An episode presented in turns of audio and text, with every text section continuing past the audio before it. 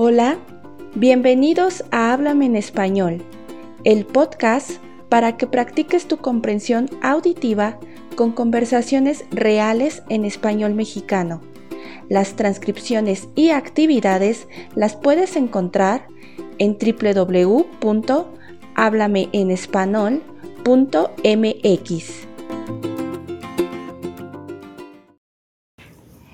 Hola, bienvenidos. Mi nombre es Sandra, soy profesora de español para extranjeros y hoy estoy acompañada con una persona muy especial en mi vida. Ella es mi mamá. y hoy está aquí con nosotros para platicar. ¿ok? Ella es igual mexicana. Entonces vamos a platicar con ella y espero eh, les sea de mucha utilidad y muy fácil entender esta conversación.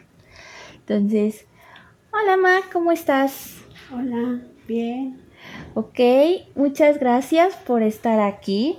Y pues hoy platícanos un poquito sobre tu vida cuando eras niña ¿Qué nos puedes contar cuando eras niña? ¿Dónde vivías cuando eras niña? Pues este vivía con mi mamá nada más. Y vivíamos por Bellavista, la colonia Bellavista.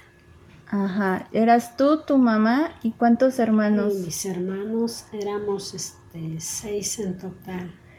¿Tú cuál eras? ¿La más chica? La, la del medio. ¿La del medio? ¿O eras la segunda, no? La segunda mayor. La segunda mayor. Ajá. Y, por ejemplo, ¿qué hacías entre semana? Digamos, te levantabas y ¿qué hacías? Este, pues preparábamos el desayuno con mis otras hermanos. Poníamos la ollita de café y preparábamos para desayunar y ya después este, nos poníamos a, hacer todo el quehacer que nos tocaba a cada uno. Y ya después, este, cuando daban las 12, nos arreglábamos para ir a la escuela, porque íbamos en el turno de vespertina. Y ya nos íbamos a la escuela y, este, y nos regresábamos solos también. ¿Cómo se iban? Este, a veces nos íbamos caminando y a veces pues tomábamos el, el, camión. ¿Se iban todos juntos? Sí, sí, todos juntos y este, tomábamos el camión y nos íbamos.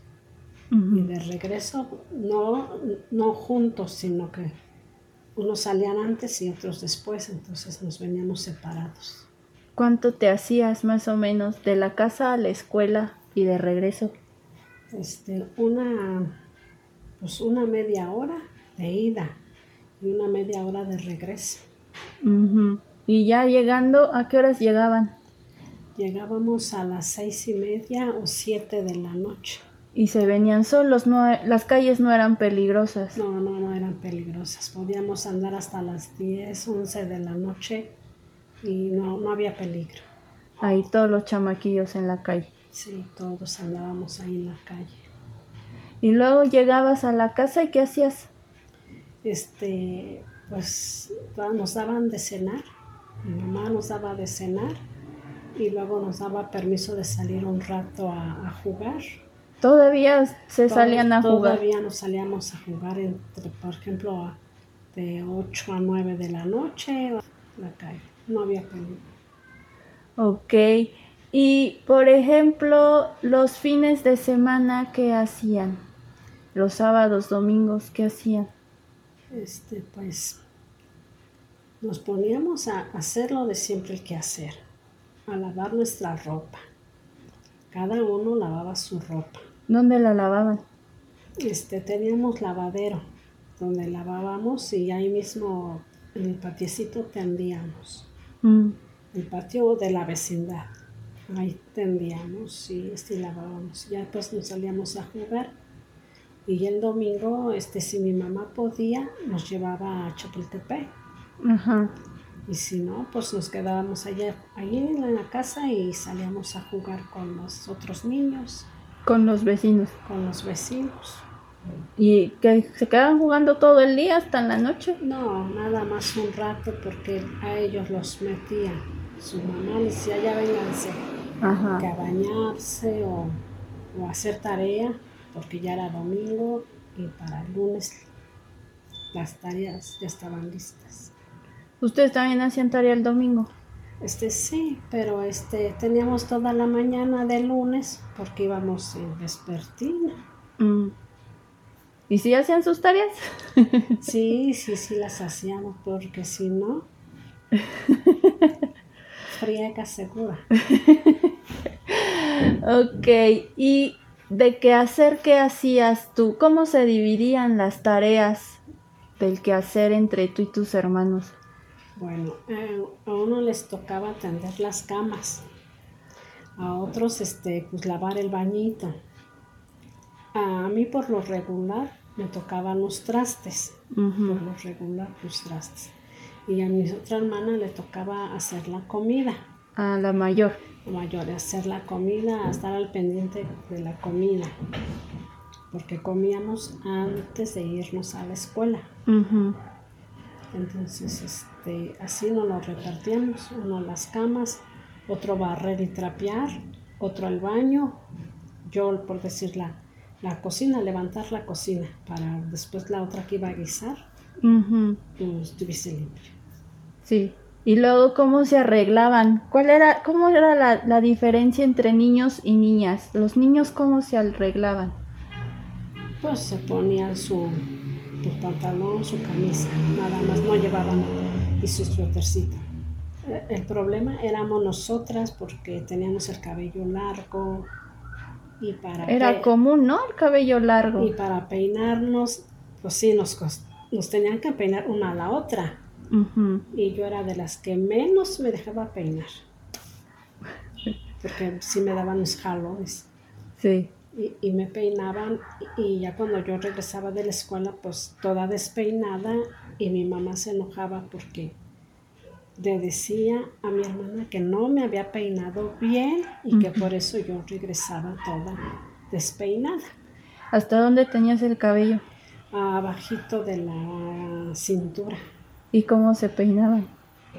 de trencita, dos trencitas Con listón, ¿no? con listones. Se usaba mucho, mucho el listón y los pasadores. Entonces a mí siempre me ponían listones blancos, ¿Blancos? blancos como la blusa del uniforme, blancos. ¿Y los pasadores? ¿Dónde se los ponían o cómo? No, pues las que tenían cortito el pelo, Ah. como ella, pues se ponían pasadores, de esos negritos. Ajá. pero las que tenían cabello largo eran con listones y dos trenzas, así se usaba. ¿Y Blanca cómo se... Bueno, tu hermana mayor cómo se peinaba? Que Eh, tenía el cabello No, corto. corto, corto. ¿Qué se hacía ella? Pues nada más se hacía como quien dice media coletita y dos pasadorcitos que se ponía, Ajá. Y ya con eso. ya con eso. ¿No se ponía moños? No, no, ella casi no era de moño.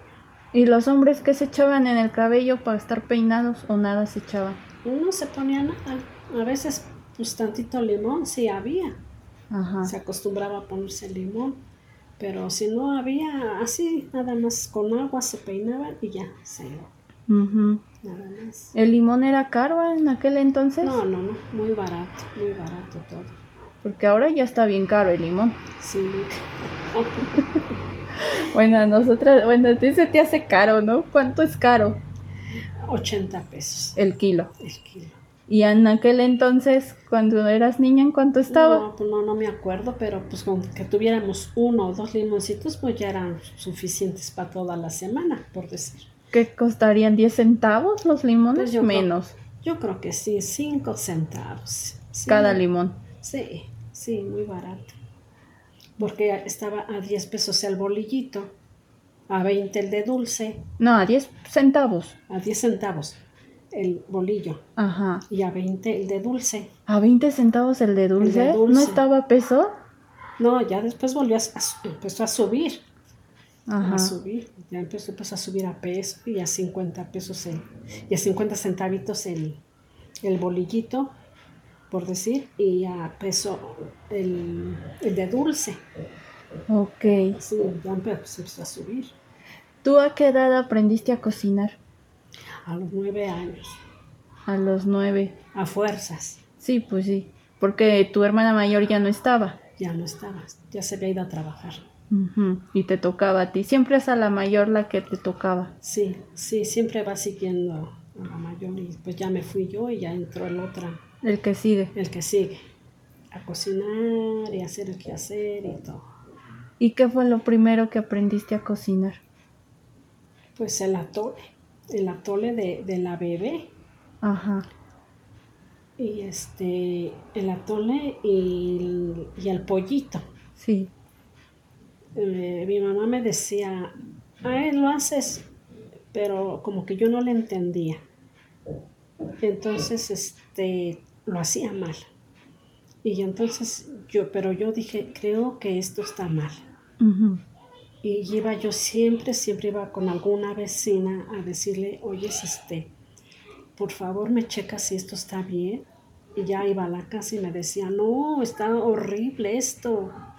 Y ya te ayudaba. Ya me ayudaba la vecina y me decía, mira, lávate esto, eh, tira esa agua todo y vuelve a echar agua limpiecita y así, y asar, y ya me explicaba cómo hacerlo con más calma. Ujú.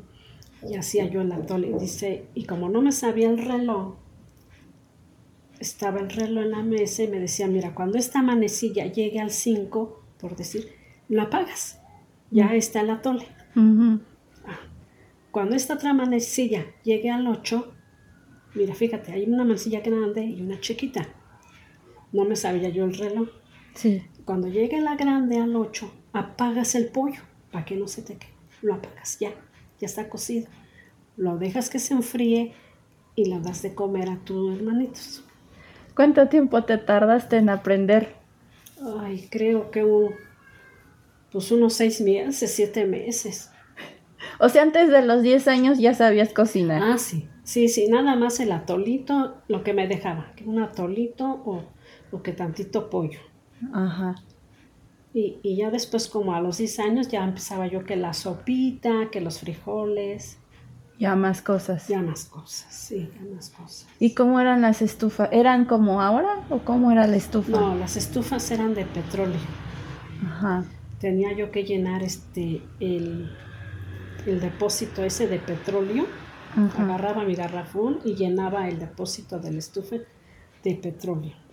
Ya que estaba lleno, me lavaba yo muy bien las manos porque eso huele mucho. Sí. Me lavaba muy bien las manos y ya prendía la estufa y, y nada más poquitito le, le daba vuelta al- a la ruedita para que no fuera una flama grande, sino flama chiquita. Sí. Y ya este, le daba vuelta ahí al botoncito y que fuera una flama chiquita. Sí. Y ahí yo cosía, pero siempre fue de, de petróleo. Era peligroso, ¿no? Sí, sí, sí era peligroso porque pues si se nos iba mucho la flama, pues se caía hasta salir harto petróleo. Sí.